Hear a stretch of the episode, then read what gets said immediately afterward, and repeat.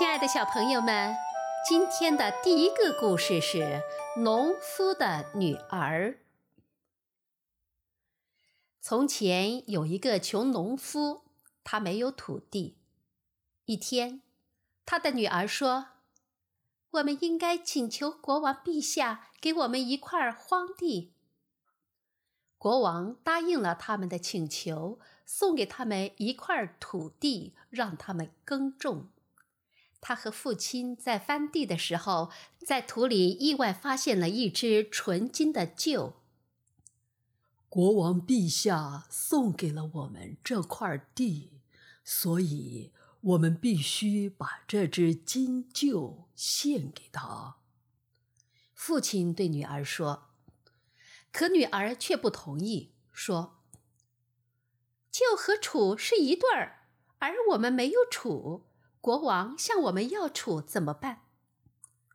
农夫并没有听女儿的劝告，执意把旧敬献给了国王。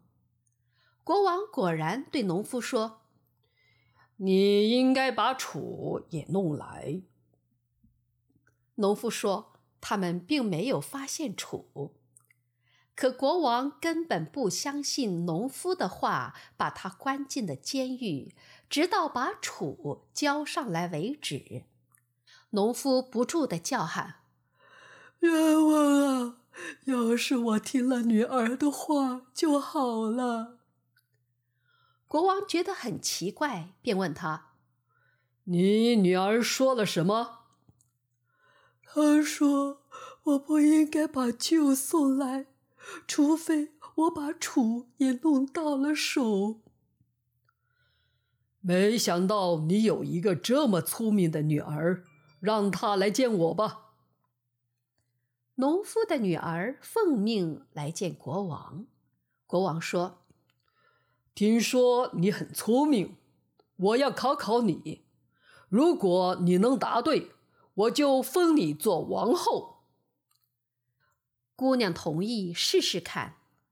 国王说：“我要你这样到王宫来，既不穿衣服，又不光身子；既不骑马，也不坐车；既不走在路上，也不走到路外。”这并没有难倒聪明的姑娘。她把自己脱得一丝不挂，这样她就没穿衣服。然后拿了一张大渔网，用渔网把自己全身裹起来，这样他就没有赤身裸体。他又把渔网绑到驴尾巴上，他坐在网里，让驴子拖他，这样他既没骑马，也没乘车。驴子在车轨上拖他，使他只用大脚趾着地，因此他既不在路上，也不在路外。当他这样前来见国王的时候，国王只得承认他解开了这个谜，而且符合所有的要求。国王信守诺言，娶她做了妻子，让她掌管王国的全部财富。并且派人把他的父亲从监狱里接出来。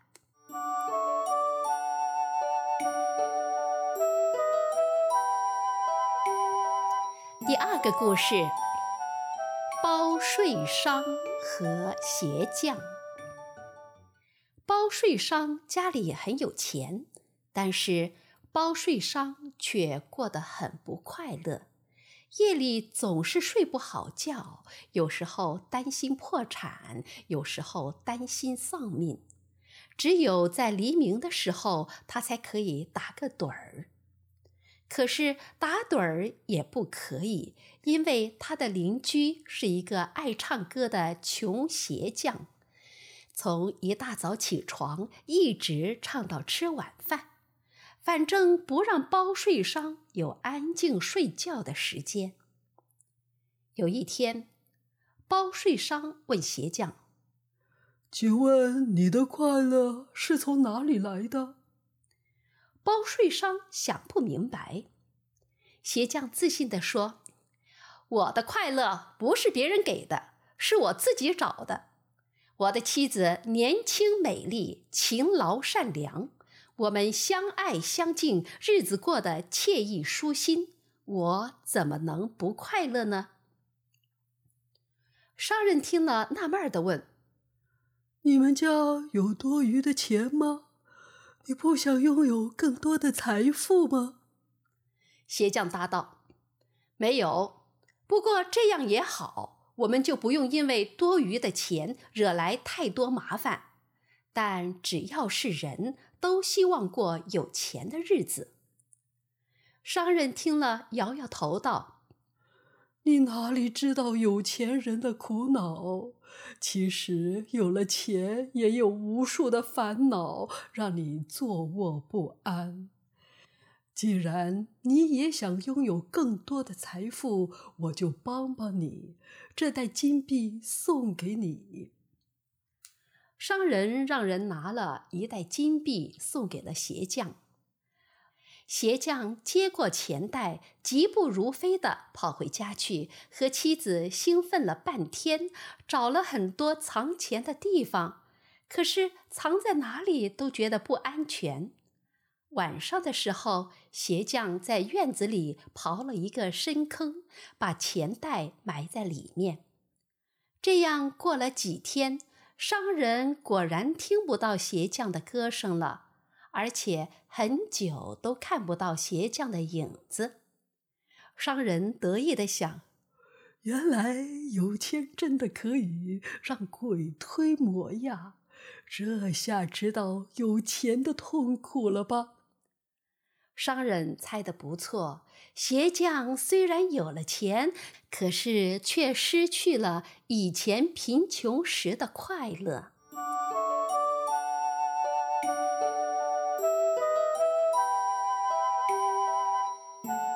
第三个故事：带铃铛的狗。哎呀，这只小狗咬我了！救命啊！有个小男孩被狗咬得哇哇大哭，大声的叫喊着。狗主人听见以后，气呼呼的跑过去，按着狗脖子，狠狠打了他几巴掌。“你这畜生，什么正事也不干，专爱咬人！看我今天不打死你！”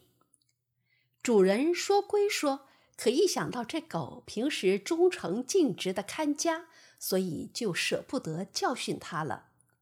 主人怕它再去伤人，于是，在狗脖子上系个铃铛来提醒别人，好让大家离它远一点儿。狗不明白其中的道理，以为铃铛是主人给它的奖励，便一天到晚把它晃得叮当响。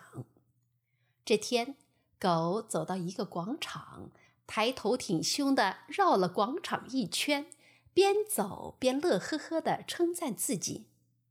一只老狗闭着眼趴在喷水池边，踩都没踩它一下。他很不知趣的走了过去，问：“你没有看到这漂亮的铃铛吗？”他故意摇了摇脖子：“喏，好听的很呢。你羡慕吗？你嫉妒吗？这种好东西，怕你这辈子都不可能得到。”哦，是吗？老狗慢慢站起来。你有什么好让人羡慕的？那个傻气的铃铛吗？难道你不知道有铃铛并不是因为你了不起，而是要大家提防你吗？人家知道你是大坏蛋，所以离你远远的。你还以为人家怕你吗？周围的人啦，狗啦。猫啦，全都笑开了。神气的狗这下再也神气不起来了，赶紧夹着尾巴躲回家去了。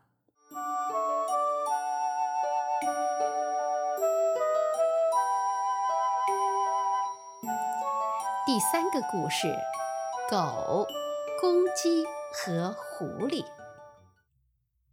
狗和公鸡是好朋友。每天早上，公鸡都起个大早，叫醒森林里的动物们，让大家起床呼吸新鲜空气，锻炼身体。狗总爱睡懒觉，因此每次都是公鸡跑到它那里去叫醒它。你老睡懒觉，身体锻炼不好，怎么保护我们呢？狗听了公鸡的话，改掉了睡懒觉的习惯。它每天起大早锻炼，因此身强力壮。狐狸想吃公鸡，于是它开始跟踪公鸡和狗，看它们有没有分开的时候，那样就可以下手把公鸡吃掉。公鸡发现狐狸在跟踪它，便偷偷和狗商量：“狗大哥，这几天狐狸老在跟踪我，你赶紧帮帮我吧。明天你藏起来，我装作一个人去小河边捡草籽儿，把狐狸引到那里去。到时候你收拾它。”太危险了！如果半路上它就把你吃了呢？狗担心的问道。公鸡勇敢的说。我自有办法。第二天，公鸡起得比平时晚，动物们都觉得纳闷儿，问他是不是病了。公鸡故意大声地说道：“今天我要一个人去很远的河边捡草籽儿，所以多睡了一会儿。”狐狸听到公鸡要去河边，心里很高兴，它悄悄地跟在公鸡后面。在走过森林里最大的那棵树的时候，狐狸突然从树后面跳出来，想把公鸡吃掉。公鸡满不在乎地和狐狸打招呼：“狐狸大哥，你早呀！”狐狸不禁一愣，他没想到公鸡竟然这样从容。难道狗就在旁边？狐狸便没有轻举妄动，也笑呵呵地说道。我们一起走，好不好？看到狐狸没扑上来，公鸡便放心了许多。于是，狐狸就和公鸡并肩向河边走去。狡猾的狐狸本来以为公鸡有什么诡计，可走了老大一会儿，也不见什么动静。狐狸终于忍不住，猛地抓住公鸡的翅膀，恶狠狠地说。不要再废话了，我忍了很久了。可公鸡并不挣扎，大笑道：“狐狸，你死到临头了，还想吃我？你做梦吧，狗大哥！”公鸡对着狐狸身后喊，狐狸并不回头，得意地说道：“你喊吧，那个懒狗还在被窝里做梦呢。”是吗？一个声音从狐狸身后响起，把狐狸吓得腿都软了。他回头一看，站在他面前的不就是狗吗？狐狸转身想逃，可他哪是狗的对手？狗一个箭步冲到他面前，一下子把他咬住了。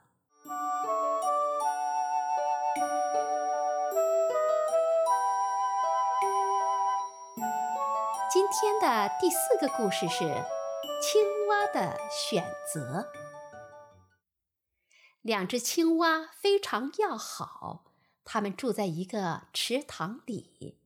突然有一天，池塘干了，它们只好开始四处奔波，去寻找新的天地。一天，它们来到了一口水井旁边，一只青蛙高兴地跳上井台。他看到清澈的井水，马上准备跳下去。另一只青蛙上前拦住他，不让他跳。被拦住的青蛙生气的大叫：“你为什么不让我跳？”另一只青蛙并没有生气，语重心长的告诉他：“兄弟啊，做事情一定要前思后想，不能这样不假思索的去做。你想想。”这口井又小又深，我们跳进去就无法再跳出来了。万一有一天水干了，我们不是要在里面等死吗？那只青蛙听了，想想确实是这个道理。他意识到自己刚才实在是太鲁莽了。他们接着前行。没走多久，就走到了一条非常宽阔的河边，开始了他们新的生活。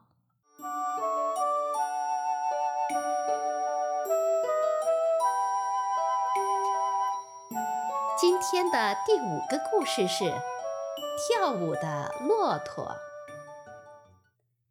秋天到了。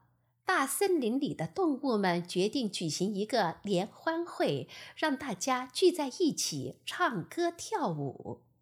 联欢会在森林中央的一片大空地上举行。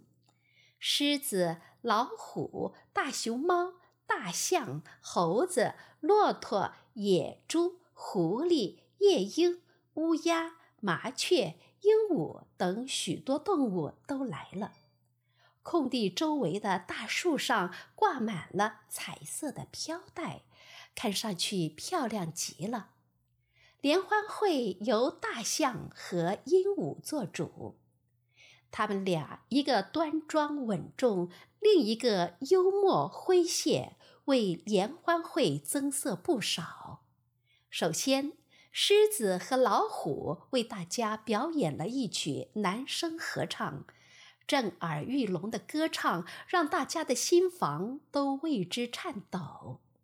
接着，野猪和狐狸又表演了一个小品，逗得大家捧腹大笑，几乎把眼泪都笑出来了。夜莺的声音动听极了，它的歌声悠扬婉转，动物们都听得入迷了。接下来，动物们都相继上台表演了自己的拿手好戏。猴子是这群动物中最聪明的一个，也最好学。每次开联欢会，他总能拿出最新的节目，所以大家最爱看他的表演。